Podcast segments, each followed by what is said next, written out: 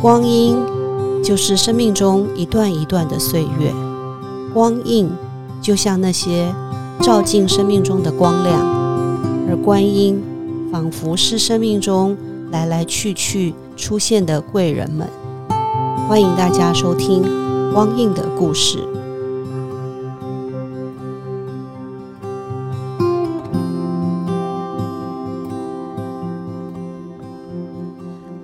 天来到现场的特别来宾呢，是我非常佩服的一位老师。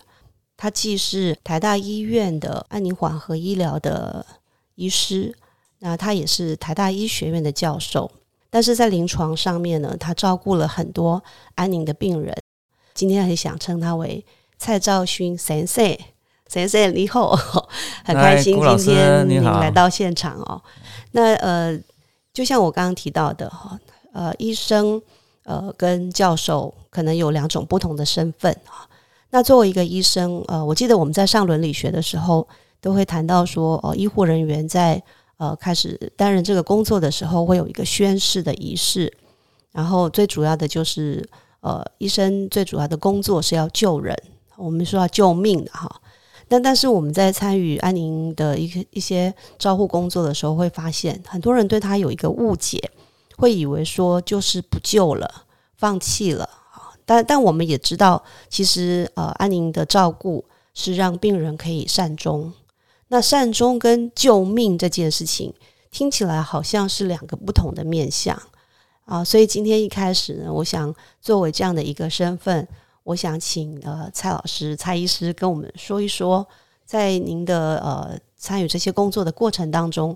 有没有过一些两难呢，或者是心理上面的一些矛盾跟调整的过程？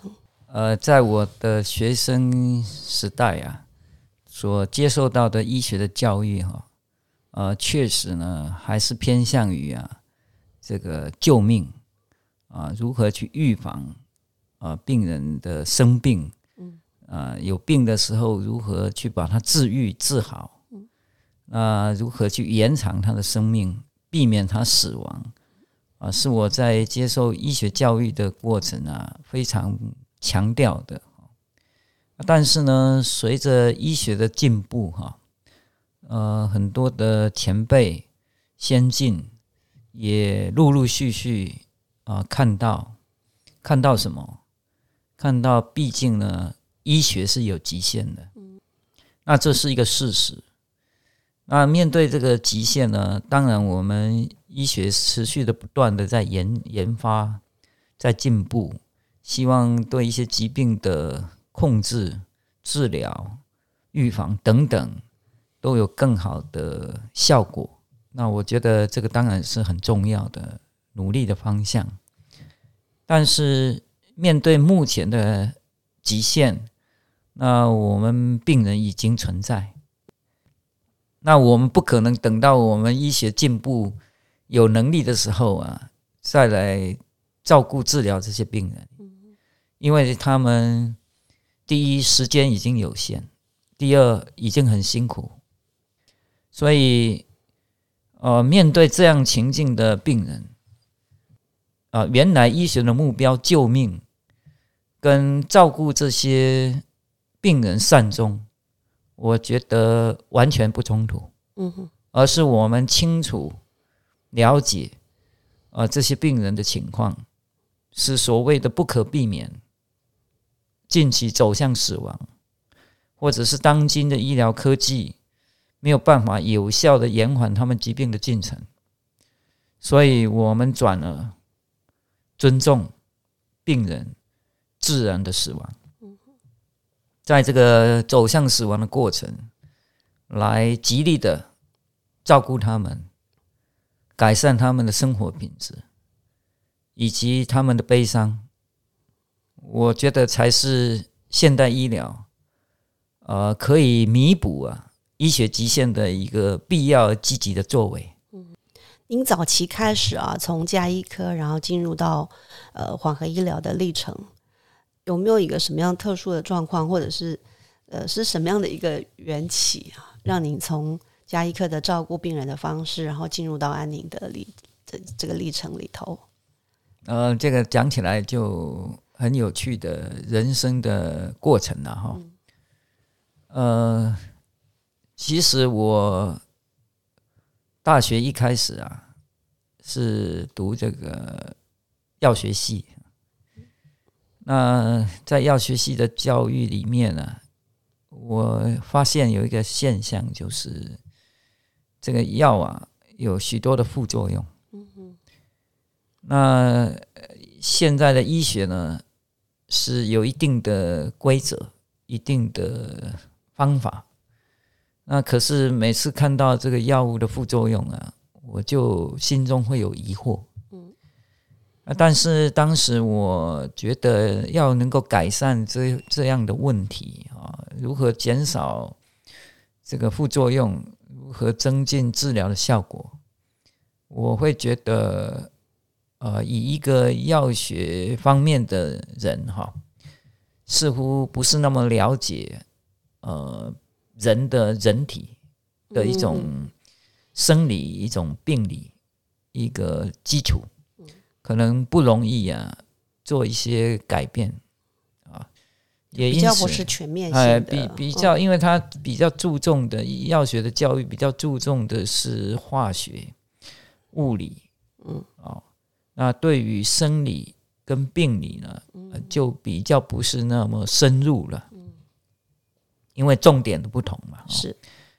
那因此呢，我后来呢，毕业了以后又再进到医学系啊，呃，去学习。其实原始的目的呢，是要了解啊，医学啊，特别是在人体的生理。呃，这个病理方面的知识呢，我觉得是必要的。那念了念了，呃，也到了实习的时候啊，呃，应该讲说，在医学系的学习的过程，我普遍因为我我的个性比较内向嘛，所以我对于所谓的基础医学的科目啊比较有兴趣。所谓基础医学就是。呃，解剖啦 哈，这个组织啦哈，生理啦、病理啦、药理啦哈，这些叫做基础医学，这是不太对人的啊，不太对人的哈，就是医学系的前面大概四年的时间呢，就是不需要接触人的，这些课程、这些科目啊，我比较有兴趣，因为我一开始也是要学习这些知识的嘛。那到了五六年级就比较五六七年级就比较需要接触人的一个学习嘛哈。那其实那一段时间我也是蛮辛苦的，因为我的个性啊比较内向，所以对人的学习啊就比较却步了，比较却步，会害怕。所以在这个五六七啊。这个学习的过程其实对我是蛮大的负担的，因为要与人接触。那一直到我快毕业哈，我都不是那么确定啊，不是那么有信心啊，呃，自己能够当一位临床医师哈。哦，所以这个是很特别。所以我我当时呢，本来要去走那个病理科。因为病理科他不需要接触人嘛，哈，还是躲到那个就就躲到门后面去，不会有这种疑虑嘛，哈。啊，因为当时要走病理科，一定是也是一个非常困难的呃这个情形啦，因为呃很多人呃包括我的家人，很可能不觉得那那个是什么医师啊。他们还是期望您成为一个救世济人的医生。医师这个可能病理科医师不觉得了哈，他们不觉得这个叫做医师嘛。嗯。所以我心里知道不容易。嗯。呃，家人可能会失望了哈，所以我就选了一个，呃，因为实习的时候到了家庭医学科。嗯。那我觉得这个家庭医学科啊，气氛很好。那，学习呢也比较愉快，而且呢，他训练的时间比较短，嗯，只要三年就结束。而其他的专科呢，我想至少要四年五年了，嗯，都跑不掉了哈。所以当时呢，一副一个选择加医科的原因呢，就是时间比较短啊，呃，可能生活会比较轻松一点的感觉了哈。那我就选了家庭医学科。啊，这个变化就是从这边开始哈。呃，一开始去呢，我我要学习接触病人也是蛮蛮困难的哈。不过经过既来之嘛则安之，所以我也努力去学习啊，这个临床医学的照顾病人。那就在家庭医学科的这种和呃和谐啦支持的氛围之下，我一步一步在学习怎么样去关心病人。那后来我就渐渐的发现说。好像接触这些病人我还可以啊，啊，没有我想象中的困难啊。那我印象很深刻，在我实习的时候，呃，到家庭医学科实习的时候，呃，就会分派到安宁病房，嗯，两个礼拜的时间嘛。那我已经经过二十多年了。我都非常深的印象哈，呃，我第其实两个礼拜只照顾少数了哈，一两位病人，啊，其中有一位病人呢是印象非常深啊，就是一位大概四十几岁的一个一个大姐吧，一个单身没有结婚的姐姐嘛，嗯，她的父母都还在啊，那她是一个肝癌。那一发现的时候啊，已经非常的严重哈。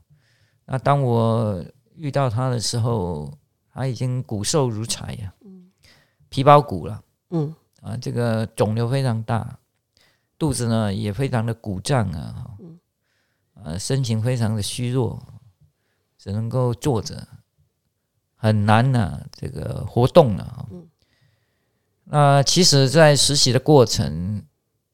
我当时也不晓得怎么去照顾这么严重的病人啊，呃，但但是我做到了一件事情，就是我每天呢会去问候他好几次，那只是问候，我也帮不上什么忙啊，嗯，他还好，他没有拒绝我，那就这样一个似乎是一个陪伴的过程嘛，哈，诶，但是但是呢。他他送我一个领带，嗯，那领带就是现在我身上戴的领带，二十几年，二十几年所以这个病人的过程呢，也让我起了很大的变化，呃，就是说，哎呀，好，好像我们没帮他做什么哈，但是他是感谢在心的。那也给我一个年轻的学生一个很大的鼓舞。嗯，哎，在没有办法的时候啊，这也是我过去听老师的指导学到了。呃，在没有办法，你还是可以搬着椅子坐在他旁边，嗯，陪他。所以或许是这种精神嘛，哦，也就让我觉得，呃，临床医疗工作哈。也没有我想象中的困难，嗯嗯，所以就从此啊，从实习，从第一年住院医师，呃，陆陆续续我就加紧脚步了，嗯啊，因为坦白讲，在 实习之前呢，我能够躲的就躲哈，哎，那那到住院医师的时候啊，变成主动积极去接触了哈。来弥补过去的不足啊，也从中跟病人互动互动当中啊，呃，感受很多。那到第三年住院医师的时候，又例行性的，因为家庭医学的训练啊，啊，要有去安宁病房受训的机会哈。那到第三年的时候，才正式去安宁病房照顾病人。呃，能够面对这些辛苦的病人，呃，可以说是药食往效了哈。嗯，的病人能够继续的关心他们哦，呃，更重要的是得到他们的正向的回馈哈，跟鼓励哈，呃，我觉得让我不断的勇敢啊，哈，继续做这件事。那第三年结束之后，就第四年、第五年嘛的住院医师，那就叫做比较专注在这个安宁缓和医疗的领域哈的一个重要的两年。那这两年，我几乎啦都是在学习照顾末期病人。到第五年的时候，我可以说是负责全院的。呃，病房的安宁缓和医疗的召回，同时也看了这个缓和医疗的门诊，所以第四年、第五年的主要的时间都是在学习照顾末期病人。那越做就越起劲了，呃，越起劲的原因就是你觉得这个非常有意义啊，那可以让人在这么困难的情况之下呢，呃，能够好好的呃过生活。能够让他们的品质改善，生活的品质改善，最后比较平静安详，离开人生的舞台。这一个例子一个例子的呈现哈，那就很自然的会去做这件事情啊。后来就主治医师啊，一直到目前哦，也也有二十年了吧。嗯所以这这是源源不断动力。不过这个转变确实也让我个人感觉到非常的奇异了哈，奇特啊，会有这样的转折。听完这个历程，我就比较知道为什么呃，老师一开始提到说你没有那个矛盾的 地方，因为他还蛮自然的，就是因为一个第一次的接触。就让你有一个很深刻的印象，而且觉得是很非常正向的回馈。对，所以他就会很自然的，然后再加上您刚刚提到的个性的关系，好像照顾末期的病人有时候不太需要说话，然后你就是陪伴的精神。那呃，也许老师可能觉得平常跟别人的互动会有一些不知道要说什么，所以反而那个静静的陪伴是一个很合适的方法哦。那呃，这这也其实也是我们常在提到说，那个照顾末期的病人啊，我有时候去当义工啊，或者是我们的学生去当义工，他们都会觉得不知道要说什么好。所以呃，老师有没有这样方面的经验可以跟我们分享？就是呃，我记得我有一次看一个日本小泽竹俊医师，他有提到说，作为一个医生，但是你束手无策、无能为力的时候，最好的方式就是静静的陪伴。那我不晓得老师有没有这样方面的经验？这个也是很重要的问题哈。嗯，呃，其实面对病人啊，是要说话，嗯，一定是要说话。但是面对这些困难的，嗯，所谓困难的，就是他很辛苦的，情绪很低落的，啊，确实不容易讲话。但是经过我从实习住院医师学习到第三年去的时候啊，我已经。比较能够讲话了，已经比较能够讲话了。那到现在呢，我对病人我就不会害羞内向，啊，已经经过一个训练过程了哈。虽然我对一般人可能还很内内内向，但是在病人跟家属面前呢，呃，我相信没有人会看出我的内向害羞，嗯，因为我我是已经可以讲话啊。那当然，在没有办法讲话的时候啊，呃，这种陪伴啊，或者是眼神，或者是肢体的一个关心，我觉得也都非常重要啊。那因为这是一个很专业的医疗的照顾，所以讲话互动啊还是很重要。所以在学习。所谓的沟通的技能啊，嗯，呃，在对这些末期病人家属的互动上啊，呃，是非常重要的啊。怎么样启动啊？这个关心哈，那这也是我平常在教学生的时候强调的哈。因为要教学生温馨关怀、倾听、陪伴啊，嗯，是非常不容易啊。因为尤其医生好像。因为我们很的医生都太忙了，是对，然后要花时间陪一个病人谈很久，好像大家会觉得没有那个时间。是，哦所以学生啊，据说了哈，嗯据我的了解跟调查，喜欢我教他们这个止痛药怎么开立，这是最他们最期待的哦。就是老师教我这个止痛药怎么开，技术层面呃，的，技术啊、这个最重要最快。嗯，那当然这个是当一个医师很基本的能力了哦。但但是我们从这个末期病人的照顾呢，可以了解病人的苦痛不是只有肉体的疼痛，啊，肉体的疼痛呢，其实比较容易用药物来改善啊，或者这个非药物的方法都都可以。但是病人的心理、心灵的痛苦啊，呃，大部分呢，几乎可以说不是用药物可以改善的。嗯所以怎么样去接触病人啊，建立一种信任啊的关系哈啊，一种同理跟接纳的态度是非常重要。所以后来为了教学呢，我才有趣的把它列出十个重点。嗯啊，给这个学生呢比较好去啊，呃，参考学习啊，因为鼓励他们要倾听，那、陪伴。那什么叫倾听？什么叫陪伴？呃，似乎对他们来讲是很抽象，所以呢，右边的耳朵听，左边的耳朵出去，呃，好像没有什么感觉。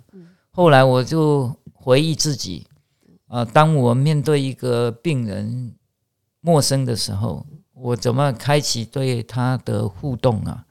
我列出了菜十点。菜十啊，点，这个菜十点，那这个，菜十点呢，就比较具体了嗯啊。那从我们面对一个陌生人，那你怎么开始呢？一定是跟他打招呼，嗯，啊，所以这个第一点就是打招呼，嗯，亲切的打招呼。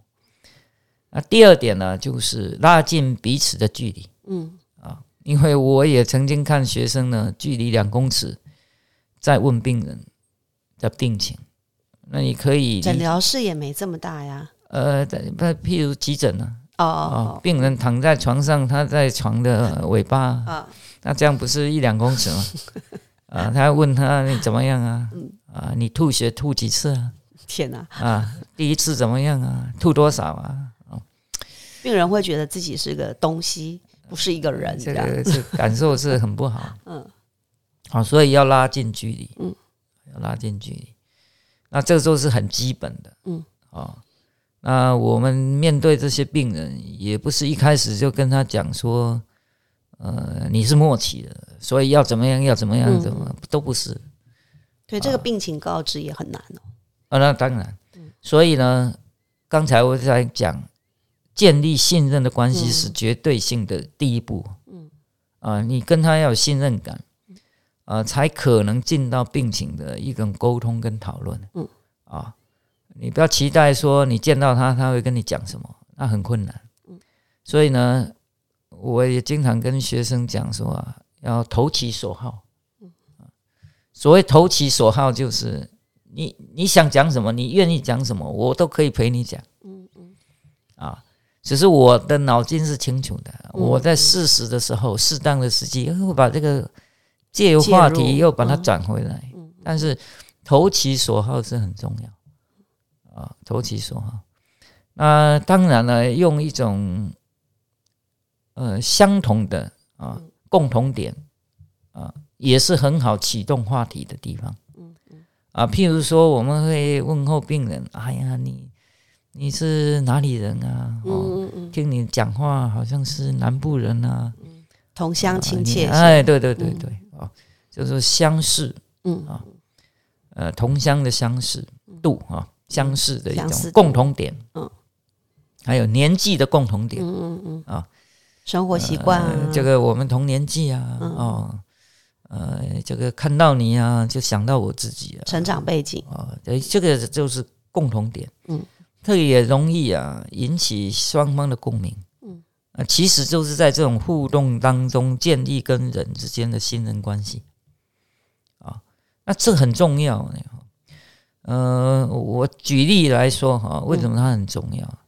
因为对这些病人很难起开启话题呀、那为什么这种呃，细节很重要。我举例来说哈，我有一次啊遇遇到一位男病人，大概五六十岁，那我也是跟他回顾嘛哈，跟他的人生，然后我就问他说啊，你都会人，听你讲话哈，含款那是讲讲接近啦哈，他就说我云南人，嗯。啊，云林人，云林，云林人。那因为我是嘉义人，所以我就说啊，都要隔壁你啊，云嘉南，难怪这个口音很接近嘛。哈，那我就在关心他说啊，你来来北偌久啊？哦，他说我我十三岁过好毕业的来台北学三亚工啊。嗯，好，嗯，其实呢，这个就是很重要的 point 点呢，在这里出现，这个这个就一个一个很重要的。那为什么重要呢？你看哦，你们想一想啊，一个十三岁国小毕业，只身从南部到台北来打拼，嗯，这不是一个很重要的人生的历程吗？嗯，啊，非常特别的人生的历程嘛。那我就问他说：“啊，你来台北，跟你来啊，不找我这钱，你别去都有干货啊。”啊，他就描述啊。这个学学习啊，修理机车的历程，嗯嗯啊，他说开始啊做干货呢，要干货这些干货哦，你都要有有迄个扫头卡开始呢，嗯。哦，啊从这个学习啊扫地开始呢，嗯。哦，啊人欢喜开始教呢，不欢喜跟你骂呢，哦，所以啊要忍气吞声啊，嗯，来苦开始出来，这个苦了。忍气吞声来学习一技之长，哈，所以这是一个很重要的人生的历程。那这些的回顾呢，对于我们末期病人的照顾可以说是非常的重要了，哈，因为我们要帮助末期病人学习面对啊死亡嘛，嗯，这个生命回顾呢是其中一个一个重点。所以我从回忆跟他回忆啊，这个学习骑机车的过程呢，让他回顾从年从小的时候啊，啊学习这个技艺啊，嗯，让他得一技之长。这这接下去讲啊，就就更感人了，嗯嗯，因为他有一技之长，他才可以安身，可以立命，他才有机会开。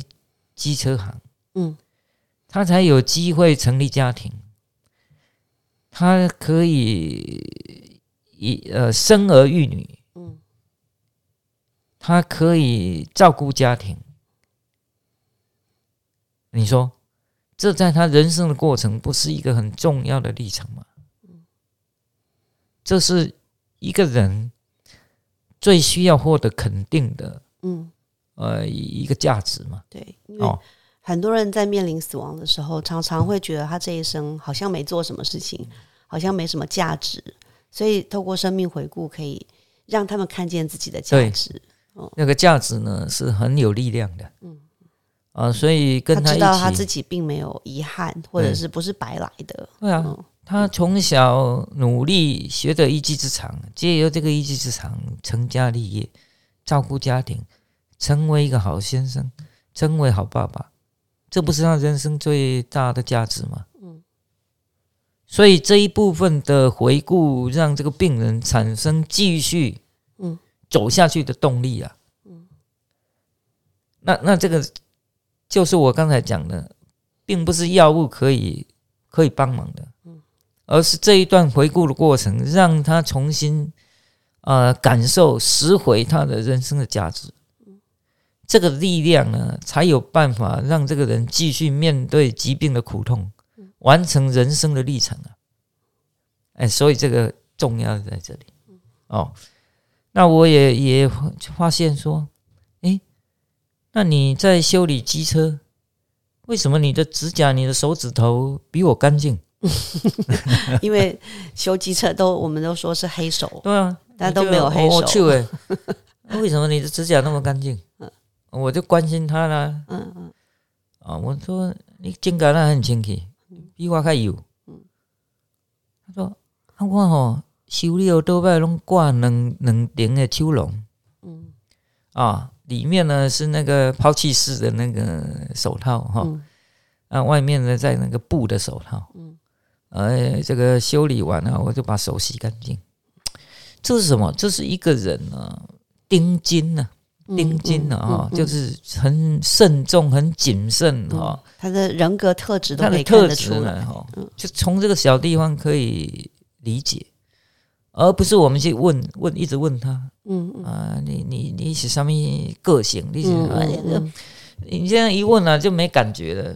你要从这些互动当中去体验一个人，去体会一个人，去认识一个人所引起来的互动跟共鸣，哇，那那个太大了。那他会觉得你你是很懂他的，你知道吗？你怎么这么认识我？你怎么那么了解我？哇，这个就是我们的这个信任关系的建立就在这里。那这样下去哈、你说呢？你刚才提到的那个什么所谓的病情的告知，嗯那还还有什么困难？嗯，就没有困难了，你知道吗？对，他已经很信任了啊。，这个就没困难了，这个就就顺其自然，水到渠成了。所以我为什么列列出这个开始点，说从打招呼、拉近距离、找共同点、投其所好啊，保持微笑啊，哎，这些都是非常重要的建立关系的步骤。那有这一层关系，哎，接下来了，我们这个这个照顾的专业啊，就一步一步能够进展下去。嗯大家好，我是蔡兆勋。您现在收听的是《光阴的故事》，我与大家分享：学会死亡，才学会生活，才懂得生命。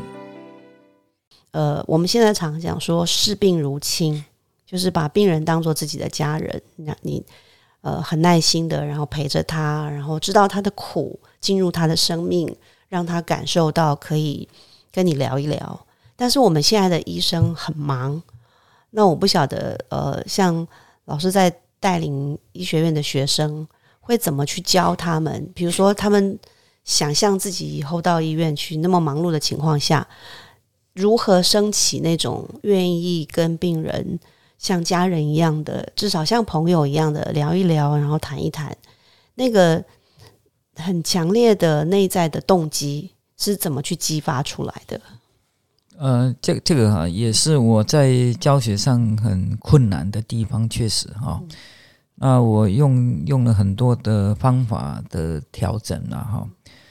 那后来发现，以目前啊，我觉得最有效的方法就是直接带他们去看病人。嗯，感同身受的那个，啊就是亲临我现场。我跟病人的互动啊，嗯。直接让他们看呢、啊，嗯。啊我觉得这个最有印象，嗯。也最能够了解我要讲的是什么。譬如说，我刚才讲的，我觉得菜十点，我觉得很蛮具体的，嗯，但是这这十点毕竟是文字嘛，啊、对，所以我后来觉得，哎，还是有距离感。对这学生来讲，还是有距离感。我我虽然觉得很距离，很有具体的啊、但是我觉得还是有距离。所以我就呢改成说，我带学生去看看看什么？看我跟病人的互动，就是把这个十点呢，把它具象化，具体嗯实现，让他看。嗯我觉得这个效果就更大。嗯嗯哦，让他能够发现哦，原来是可以这样讲，呃，原来讲了以后有这个效果，嗯原来可以这样互动，互动之后有这个效果，我觉得对他的影响跟刺激是很大。嗯那当然，这些现象是一个开始。他从年轻学生要去练习这个也很困难，他不是一看就会了。嗯但是至少让他知道说我们想要传递给他的是什么。我觉得他是落在脑筋里面。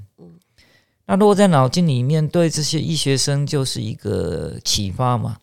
我们希望他有这个学习的目标跟方向，这叫做倾听陪伴，就是这样子。嗯，那你在未来的行医的过程，还有一段很漫长的学习的过程，你就就是要把这个感受啊落实在你未来的学习。那我我相信这样对他们的学习的历程，比较容易把这个所谓的同理心、所谓的倾听陪伴来加进去他们日日常跟病人互动的一个元素。那如果没有这个印象，没有这个体会，我相信就更困难。对，这个见习真的很重要啊！像我自己带学生在金山院的那个居家安宁照顾的时候。课堂上讲的，他们也是觉得说有那么难吗？然后那个进到家里头去就进去啊，就聊天啊。后来他们真的进去以后，才发现真的不是说聊就聊。我还记得有一次我带一个学生去，然后因为那个阿妈呃，她先生过世了，她很伤心，所以那天去的时候，他一看到我就握着我的手说：“阿公莫去啊。”然后我就很自然就抱住他，他就让我抱一抱，然后抱完他就说。那奶奶带贼哈，就到房间里头去聊天。那我学生就很很想很想去抱抱他，他就跟阿妈说：“阿妈，我可以抱抱你吗？”那妈妈就看着他说：“哎，没拿没拿，你白贼了。”后来回去，学生就很哀怨的跟我说：“阿妈为什么不让我抱？”我说：“你第一次去哦。”你不要觉得我们金山的阿妈都那么大方，他们还是会先感觉一下，对一个陌生人信任嘛。对，虽然他觉得这小女生很愿意来关心我，但是他毕竟是第一次跟你见面，那个拥抱对他来说是有一点困难的。所以，呃，带着学生去现场，确实是很容易让他们感受到说啊，原来关心是需要学习的，信任是需要培养的。那呃。像我们很多学生上过蔡老师的课，我我刚刚提到说，我认识蔡老师是因为我们文理学院生命教育学程想要开一门安宁与老人关怀的课。那我那时候去真的是觉得自己很不好意思，因为呃，大概没有人会像我这样子，就是请蔡医师帮我们打包课程，就是因为那堂课有很多医护人员，整个台大医院都呃一起来支持，所以十几周的课有很多不同的老师来上。那我都请那个蔡医师帮我们处理，一次性的处理完哦。那很多学生上课的时候都会提到说，老师上课很幽默、很风趣，除了很认真的教导之外，会讲一些他们听完以后觉得很亲切的课题。那我有时候在脸书也会看到老师写了一些呃，让人觉得就忍不住就会笑的，或者是老师会讲一些。自嘲的事情，然后大家看完以后就会在下面留一些，觉得哎，今天蔡医师又有一个特别有趣的故事出来了。那这一点也让我觉得很好奇哈，因为呃，在缓和医疗病房接触的都是濒临死亡的病人，或者是末期很痛苦的病人。那老师是怎么样在面对这些老病死的困境当中，还能拥有一个？很天然的赤子之心，然后可以呃跟很多周遭的人，让他们觉得开心的，然后放心的、安心的。呃，不管是病人或病人的家属，您是怎么做到的？哦，这个其实呢，照顾病人，从病人的现象，呃，我个人学习是很多了。哦，呃，我先说明一下说。呃，我们照顾病人的历程哈，呃，也是为了教学，所以把一些重点呢，我把它摘要下来给学生参考嘛哈。那刚才讲的这个建立信任哈的关系呢，是我在跟学生描述的第第二步啊。那第一步呢，是我们对病人的评估了啊，包括他的。症状啊，等等，他的情形的了解，以及他的生命期的长短啊，就是我们对病人啊，医师部分的很重要的评估了。那为什么会有第二步那么重要的原因是，经常医师的评估啊，譬如说这个病人啊，他大概只能够生活三个星期。但是，经常病人跟家属呢，会误以为心理期待可能是呃这个三个月，甚至三年，哦，都有可能，因为期待嘛。那当这个落落差越大的时候，哈，呃，这个病人的照顾呢就越困难，因为他的期待跟我们的预测预估是差距越大，表示他那个呃落差就越大。这好像也不好明白说。对对对，所以他这个情形呢，照顾的难度就会越高。嗯啊。那所以呢，这个建立信任的关系就很重要，因为这个落差需要我们去关心，才能够拉近彼此的落差，这个那个落差，所以建立关系是那么重要。那有这个关系呢，我们才可以去做后续的事情，包括什么？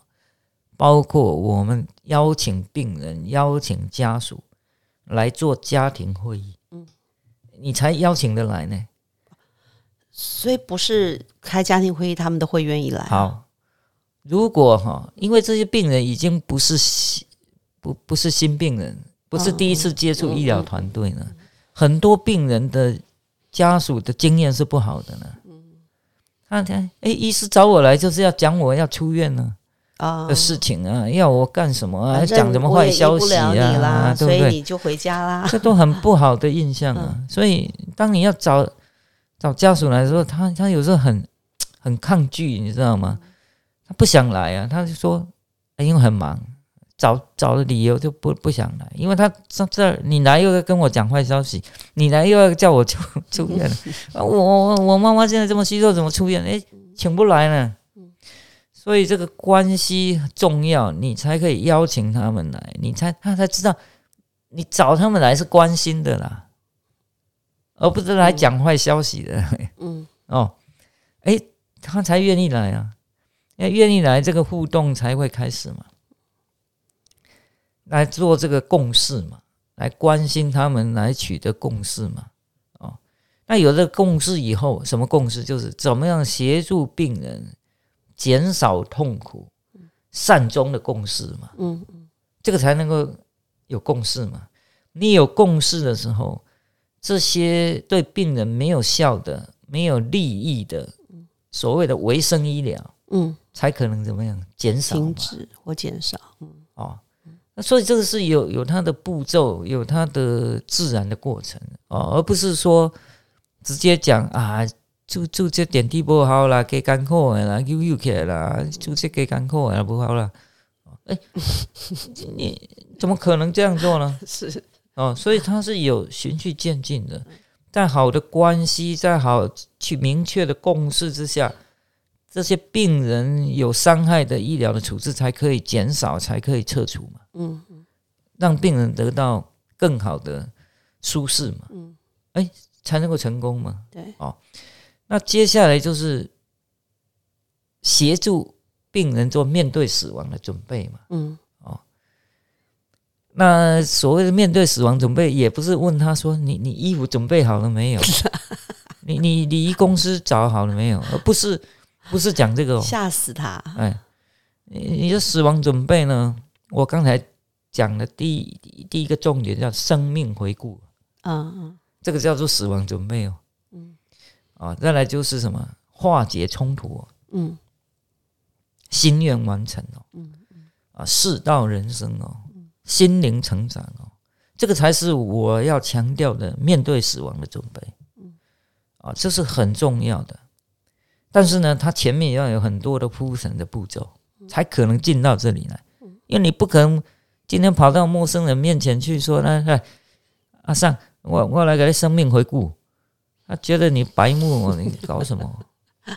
我跟你又不认识，我为什么要跟把我八辈子的故事说给你？不可能的事情嘛，所以他有一个有一个历程啊，好的关系的建立就是很重要的基础，就显示在这个地方啊，而显示在前面的这些无意的、无效的医疗的减少的的撤除，才能够顺利，才能够圆满嘛。哦，那第六步就是悲伤的抚慰嘛。那那你看这个六个步骤的过程呢，带给病人哦是一种正向的帮忙。那这个人哦就会从一种悲伤、失落、不理人，变成一个正向、积极面对人生、面对死亡、好好生活的这样一个情形。呃，你可以想象，它是变成一种欢欢欣的一个状况，一个欢欣的状况。那这个呢，我们很多的病人的例子是呈现的。我举一个例子哈，因为这这两三年有疫情嘛哈，我们的家属就不容易进到病房来，这其实也造成我们很大的困扰哈，因为我们讲讲的强调的。是互动嘛？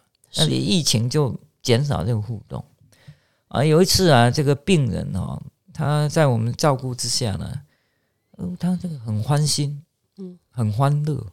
刚好遇到这个母亲节哦，嗯，那我们送他这个康乃馨，虽然他是爸爸了哈，但是我们还是送他康乃馨，因为应景嘛，嗯，非常高兴呢，就举起这个康乃馨哦。笑容满面的，哦，这个笑容是真的是很可贵，嗯，而且这个笑容是在过他往生之前两三天的笑容，还可以站着，呃，举起康乃馨，啊，这个这种笑容，那我们我们把它留下来，那这个事后啊，他过世以后呢，因为我经常跟家属保持联系啊。我就把这个过世前、往生前两三天这一个这个相片哈，传给他那个女儿了。嗯，因为女儿进不来啊，平常就是妈妈太太在旁边。嗯嗯，我就传给他女儿。哇，他女儿看的非常非常安心呐。嗯，非常安心说啊，我不晓得我爸爸过世前三天还有这样的一个。在你们的照顾之下，有这样的一个笑容哦，嗯，我非常感动哦。这对于家属的悲伤的抚慰是大大的减少，所以不仅照顾了病人家属的悲伤好，因为我们末期病人的照顾啊，一个很重要的目标就是让他善终嘛，哈。那我我后来在想说，怎么样能叫做善终哈？你看，我刚才举的例子是他在生命结束之前，他是快乐的，所以要善终不是一个时间点叫善终，不不不是说他结束的那一个时间点好，而是在他结束的时间点的那一段时间是好的，嗯，啊，所以更重要是善生善活了，好好的活才是重要，嗯。你想一个人，如果他的身体痛苦，他的这个心理心灵痛苦，嗯嗯，他他不可能好好的活啊。那既然他不能好好活，他不可能善终啊。嗯嗯，所以生命是延续性的，是连续的。所以要让这人能够善终，一定是在他往生之前，我们就协助他什么？协助这个人肉体减少痛苦。嗯。协助这个人的心理受到支持，嗯，啊，他的心灵获得满足，嗯，他要好好的活了，他才可能善终嘛，嗯，所以我后来的体验就是要让这个人好好活着，活得像一个人，他才会善终了，而且自然会善终了，啊，因此呢，这个再延延伸下去就变成说。呃，我充分体会啊，二十年前我我看到那一句话，嗯。啊，不是那么了解，我现在体会很深，嗯。啊，就是学会死亡啊，嗯，才学会生活，才懂得生命啊，啊，就说我们从这个面对死亡这个难题这个议题呀，来看看，来思考啊，我们现在开始要怎么去生活。嗯。啊，就像现在，如果大家都是很年轻的时候，那我怎么样开始规划我的未来的生活？嗯，那刚才讲的这些面对死亡的准备，嗯嗯，不是到每一个人快要结束的时候才在准备啊。所以我刚才用一个形容说，它或许是一个加油站，或许是一个补习班，对这个末期照顾而言。但是为什么我们不能够提早来准备呢？那不是更好吗？从这个面对死亡的准备来规划我们的人生，那相信我们人生呢会更丰盛了。嗯，好，所以我觉得这一句话呢，呃，是给我很大的这个影响。说啊，我们原来是要从面对死亡的学习哈，来生活啊，来规划我们的人生，让我们这一生呢能够呃走得更好，活得更好。嗯啊，那自然就善终啊。